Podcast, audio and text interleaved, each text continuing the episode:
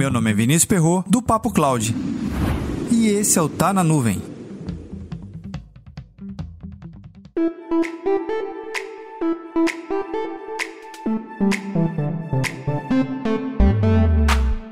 Nos últimos 12 meses, você implantou algum projeto de computação em nuvem na sua empresa? Ou nos próximos 12, pretende implantar alguma coisa?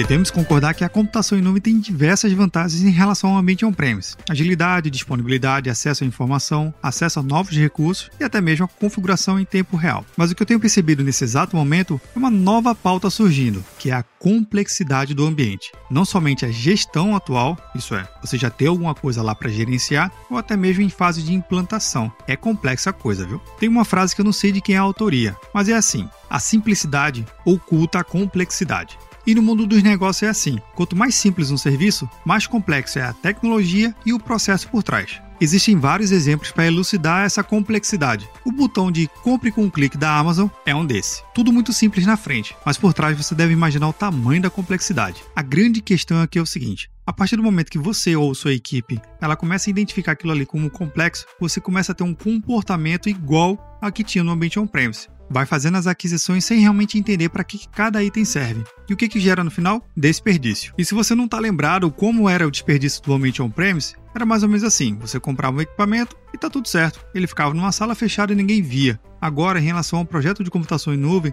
alguém vai ver todos os meses. Quem é essa pessoa? O gestor financeiro quando tiver que pagar a conta. Só para você entender o tamanho da complexidade que é a computação em nuvem se não tratado seriamente. Reestruturar a arquitetura da aplicação, containers ou serverless. Putz, complicado, não é não? Aqui não é uma escolha binária, um ou outro. Tem muitos detalhes a serem levados em consideração em toda a fase do projeto. Mas será que você vai ter tempo para isso?